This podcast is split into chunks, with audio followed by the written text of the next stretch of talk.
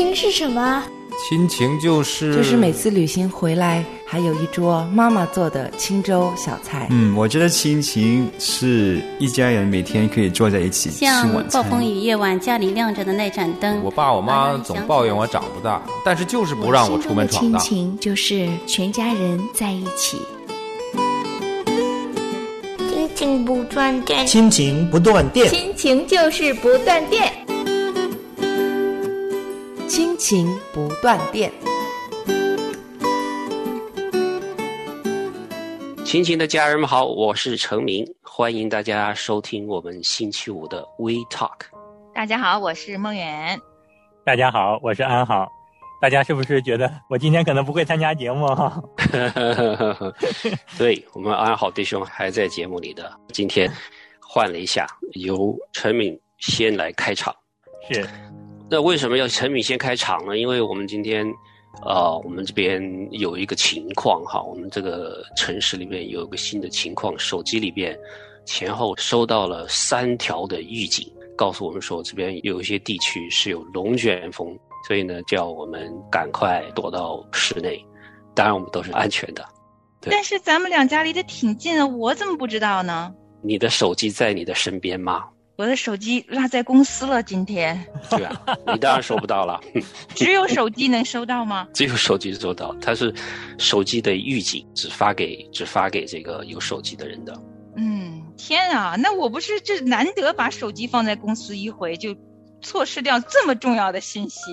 对啊。当然，我也是因为在家也是安全的，这好像错过了惊天大新闻的感受。他这个就是手机，就像那个警报一样的在响。我以为什么事情呢？一看，哇，是龙卷风。程敏说到这儿的时候，安好也有感慨。我们在生活中啊，如果处处都有这种提醒，是不是就让我们能够很好的预防我们所发生的很多很多的问题呢？嗯，我觉得这事儿可能分人和分情形。像我，我就没把手机放在身边儿，大概率 有人发警告给我。像我这种人，不去碰手机，压根儿手机也不在身边儿，他发多少回警告我也不知道呀，还觉着自己挺平安，其实灾祸就很近了。嗯，今天我们到底要说啥？难道说龙卷风吗？肯定不是吧？我们今天聊一聊婚姻中的龙卷风。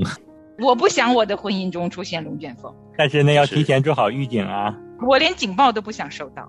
嗯，今天不是说这个婚姻里边的逆水行舟吗？嗯，差不多，逆水行舟也是一种状态。龙卷风其实我觉得可能不太常见，因为它毕竟是一场很大的灾难，嗯、真的就是破坏性极强的，可能真的不是时常会有。但是今天我们其实录节目之前要聊的这个逆水行舟，我觉得是个常态啊。你们不觉得吗？嗯、就是以前对婚姻里边的这些问题啊、关系的处理不是那么敏感的时候，天天我们这个船都会触礁，一不小心就撞到，一不小心就撞到，就是没有一个系统化的，呃，知道这艘船怎么去划的时候，真的是经常出状况的。确实就是逆水行舟这个情况。我在想哈、啊，如果说两个人都坐在这条小船上。他说向上，他说向下，他说向左，他说向右，逆水行舟不说，两个人使的劲儿还不一样。我估计这个船很快要么就被冲下去了，要么船很快就翻了。你们都说的非常具象哈。当你们提到这个逆水行舟的时候，我脑海中出现的画面，真的就是像在啊、电影里啊一些剧情里看到的一个湍急的河流，然后。这这条舟上的人，不管是几个，他们都是同心协力，而且非常勇敢，非常坚定。然后他们一定要克服眼前的困难，要能够度过这个艰险，为的是可以达到一个共同渴望去的一个目的地。嗯，然后我觉得这几句话挺震撼我的，因为。可能是因为我没有收到手机短信的缘故，我压 根儿不知道龙龙卷风要来。就是当我知道龙卷风已经在我身边的时候，我会预备，或者我可能会去查一查龙卷风来了我该怎么办。就是婚姻有的时候像我现在的状况像什么呢？一艘小船搁浅在沙滩上，嗯，就是好像久了久了，没有两个人共同想去旅行。重新再出发的想法。嗯这逆水行舟属于别人，我看看就好。好像龙卷风发生在程敏他们家周围，跟我没有什么关系。当新闻来看看，就是别人的婚姻啊，克服困难，他他们去了幸福的彼岸，那他们就去吧，跟我没关系。我有点隔岸观火，然后看着别人逆水行舟的那种观察者的身份，很少把自己带入到这样的一个场景里去。这样子的我，其实也不能够经营出一段非常美好的婚姻。我觉得搁浅在沙滩上的状态，那种懒洋洋，甚至于觉得挺自我满足的那个我，其实也很难被锻炼出来勇敢、坚定各种好的品格，不是吗？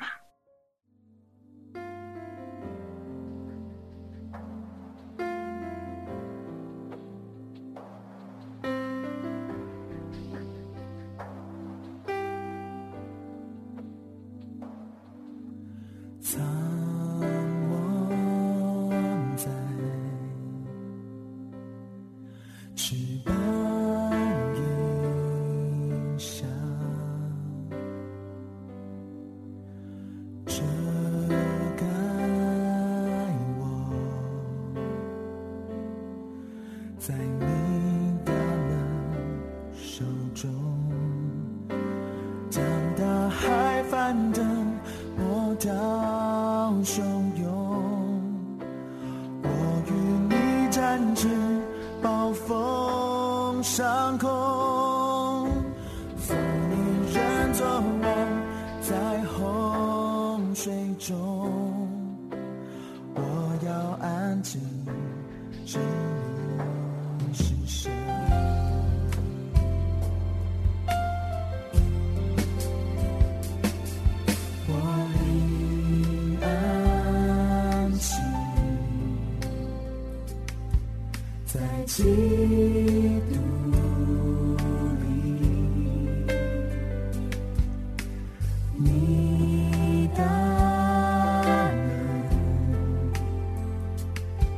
是我安然心靠。当大海翻腾，波涛汹，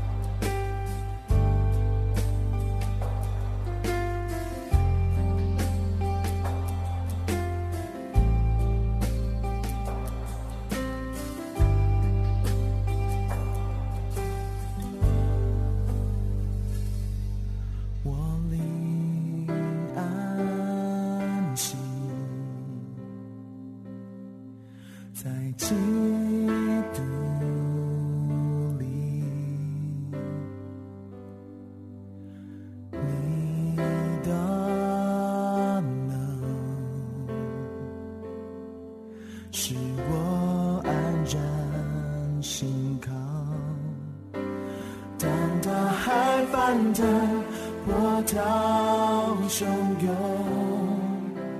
我与你展翅，暴风上空，负你人作王，在后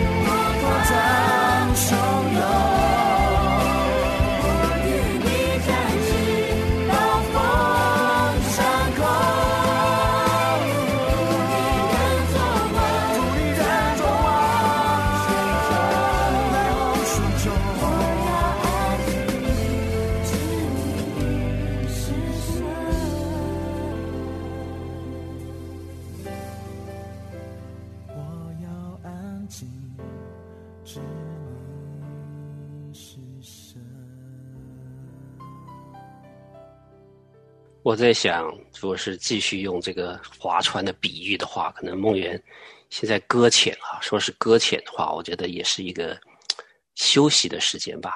因为也许你划船呢、已经逆水行舟了二十多几十年，对吧？那搁一下浅，把这个船先摆一下，休息下，喘口气，可以慢慢的等好筹备好时间再重新出发也可以的。嗯，啊，就是也是这个状态，让你有一点有安息的时间嘛，也是可以理解的。嗯，其实我觉得更深层的是指一个人爱和爱别人的能力。对我来说，我形容我的婚姻可能是搁浅状态，其实是我没有能力去爱了。嗯，其实人在婚姻当中会经历高山低谷，确实现在是我呃可能要需要休息一段日子的时候，但是我觉得“爱”这个词，从圣经神告诉我们的真理，它就是个动词。嗯。就是我可以休息，但是我休息的蓄力，我休息的整个安息的状态，其实我有一个目的地，是为了到达那个幸福的彼岸，所以我嗯还是要在我有能力的时候再次出发。但关键的是呢，有的时候觉得累是，不是两个人同时这样想，那就会比较累。啊，所以等待彼此，可能我觉得可以了，那对方还没有好的时候，那我们就等一等也是可以的。如果大家没有准备好逆水行舟，那还不如在原地先各自都训练好，懂得如何经过惊涛骇浪在一起出发，也是需要的。所以婚姻其实真的有非常多的场景，不同的状态。可是哦，等在原地也会吵架呀。嗯哈、等在原地也不意味着就是每天可以享受那个小岛上的风景，可能要为了每日生存绞尽脑汁。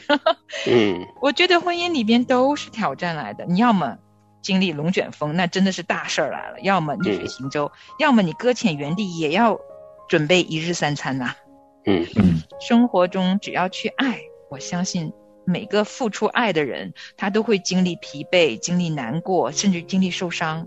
其实人生就是一场往前走的冒险的旅行，特别婚姻里头，如果你想要把爱活在婚姻里，我觉得真的不容易。对，陈敏也觉得一生的婚姻吧，其实是一个动态的，所以我们逆水行舟的下一句就是不进则退嘛。嗯当然，除非有有这个情况，也是休再休息一段时间，然后再重新再上，是另外一个场景。但是大多数时间都是在划船的，都在经营这个婚姻，不断的在婚姻里边可以说是挣扎，也可以说在里边学习。然后呢，神的美意就是让我们在婚姻里边，无论是男人还是女人，都在婚姻里边更新、得造就。因为你就是要去面对各种各样的风暴啊、溺水啊，才可以暴露出我们的软弱，在这个软弱里边才有成长嘛。嗯无论是男人或者是女人，就是给我们这个挑战。那也有人说我不想这个挑战，所以现在的人很多是决定不上这个婚姻的船，不结婚的，但是他就尝不到彼岸的那个甜蜜，尝不到互相的明白对方，二人成为一体的那种甜蜜。我觉得是神的美意，不是让婚姻让我们来受苦的，让我们可以去品尝这个婚姻的幸福、婚姻的甜蜜的。嗯，可能男生看这个角度跟女生看角度不一样。至少现在我脑海里头想到的是，如果我是跟我的闺蜜呀、我那些好朋友嘛一起出去旅行，逆水行舟反而没关系，因为他们也愿意做这件事情。但是我跟我的另一半呢、他是不愿意去旅行的人，所以逆水行舟，他自己就是旁观者的时候，那我要跟他的目的地不一样了嘛，我们的想法不一样了的时候呢，就是这件事情就好像他满足了，但我不满足，我们两个人的这个对于爱的定义、幸福感的定义不一样，我觉得不够，可以更好，他觉着非常好了呀，为什么要改变呢？所以就变成有这些从目的地或者是从感受上就完全不一样的一个领受，所以有时候丈夫觉得很好，无需改变啊，妻子能挑出一堆的问题，这个也有时候也会有这种状态。我想这有男女的不同，所以一男一女同舟共济。的确不容易，可能妻子是这样想的，你是这样想的，其实都不是说谁对谁错，就是可能真的男人跟女人会想的不一样，看见的不一样，感受不一样，想要的结果好像也不一样。可是，在这个过程里面，同舟共济就显得非常美。不论是一起商量好了去逆水行舟，还是一起商量好了预备迎接龙卷风，还是一起商量好了享受这一段两个人可以共同安逸、安定下来的日子。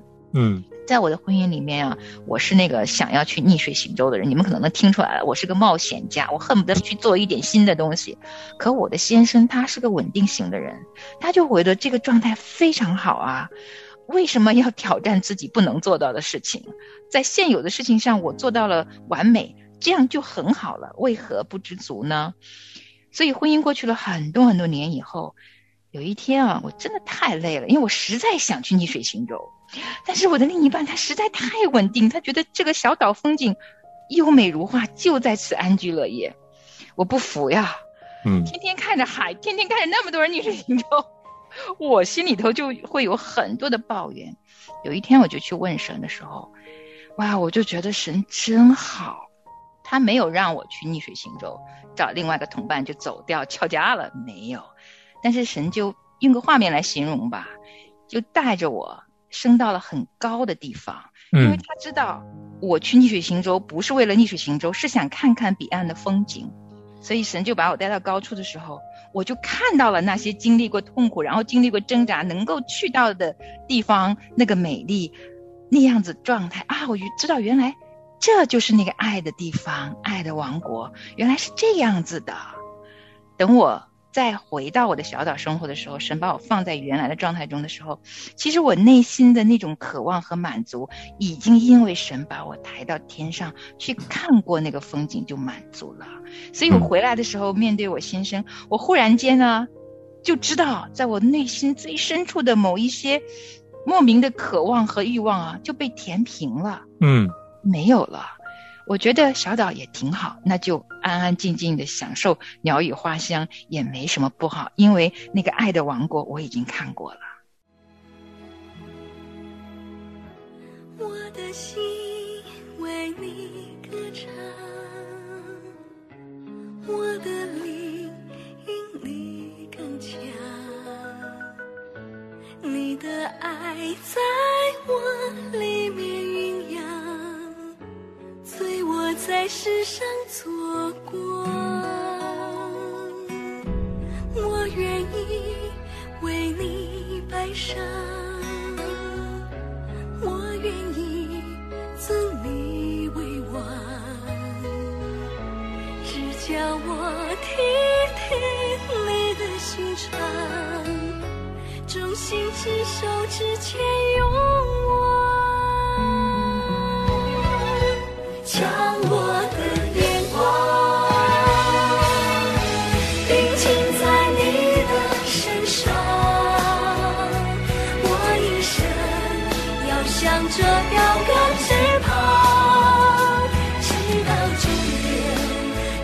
这江山，将我的。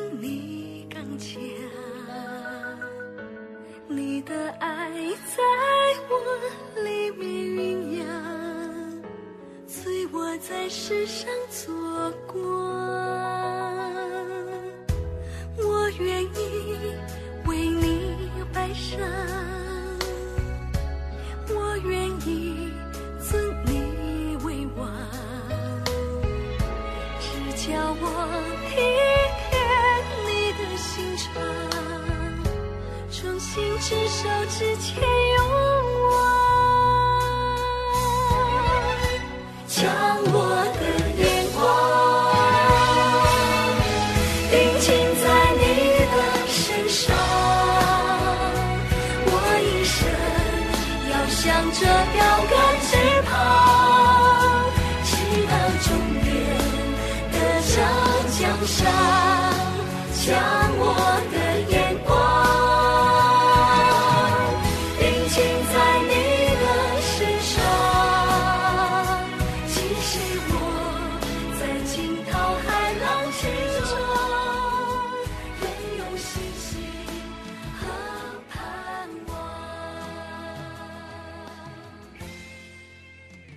很多的时候呢，婚姻中两个人之所以有矛盾，是因为两个人的目标不一致。但凡两个人的目标一致、同心同行的时候呢，实际上很多的矛盾就少了很多。当然，这是非常美好的画面。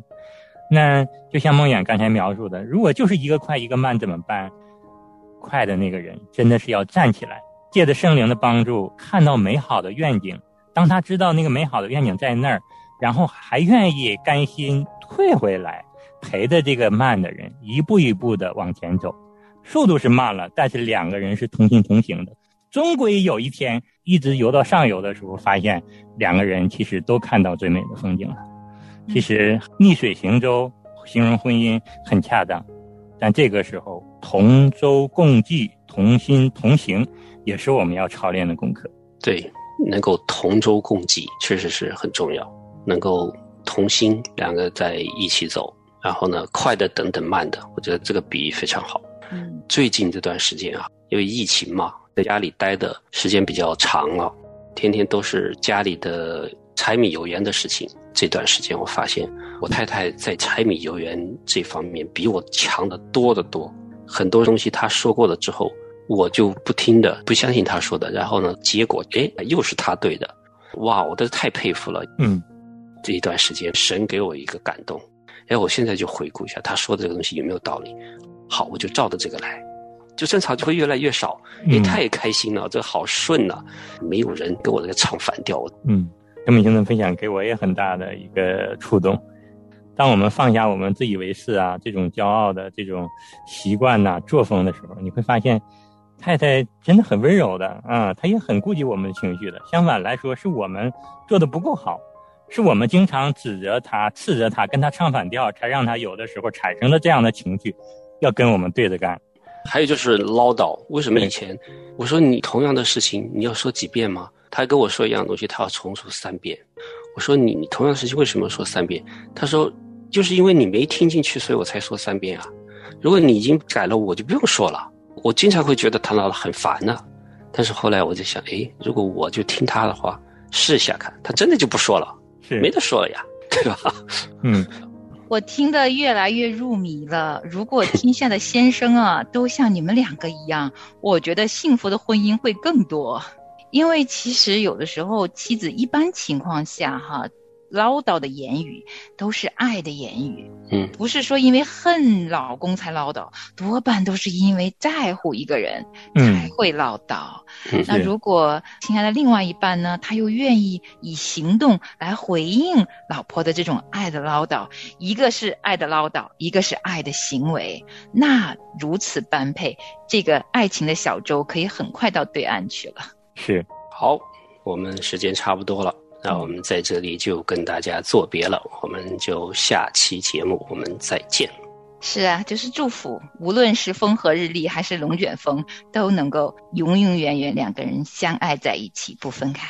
对，我们不要失去盼望。好，我们下次节目见，再见，下次见。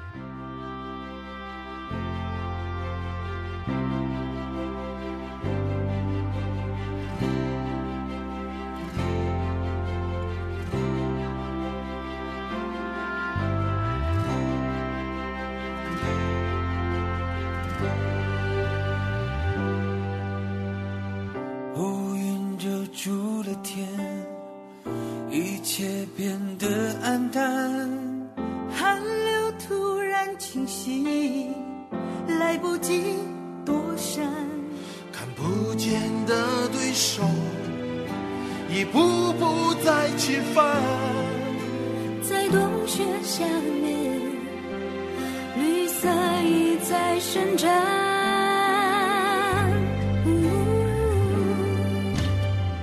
虽然现在很难，我们一起分担困难，貌似强大。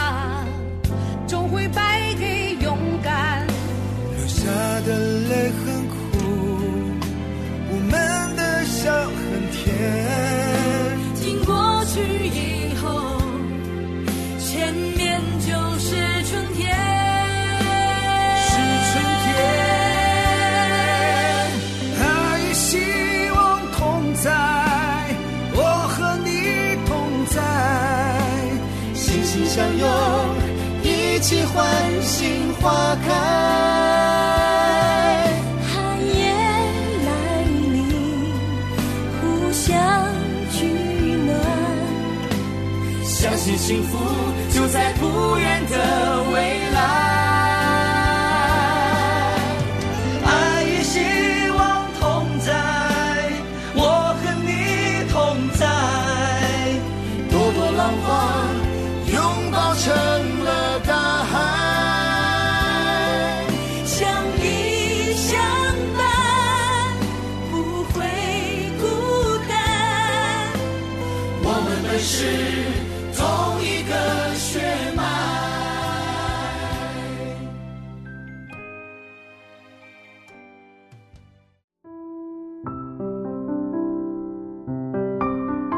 亲爱的听众朋友，现在您正在收听的节目是由良友电台为您制作的，每周一到周五播出的《亲情不断电》，欢迎您与我们联络。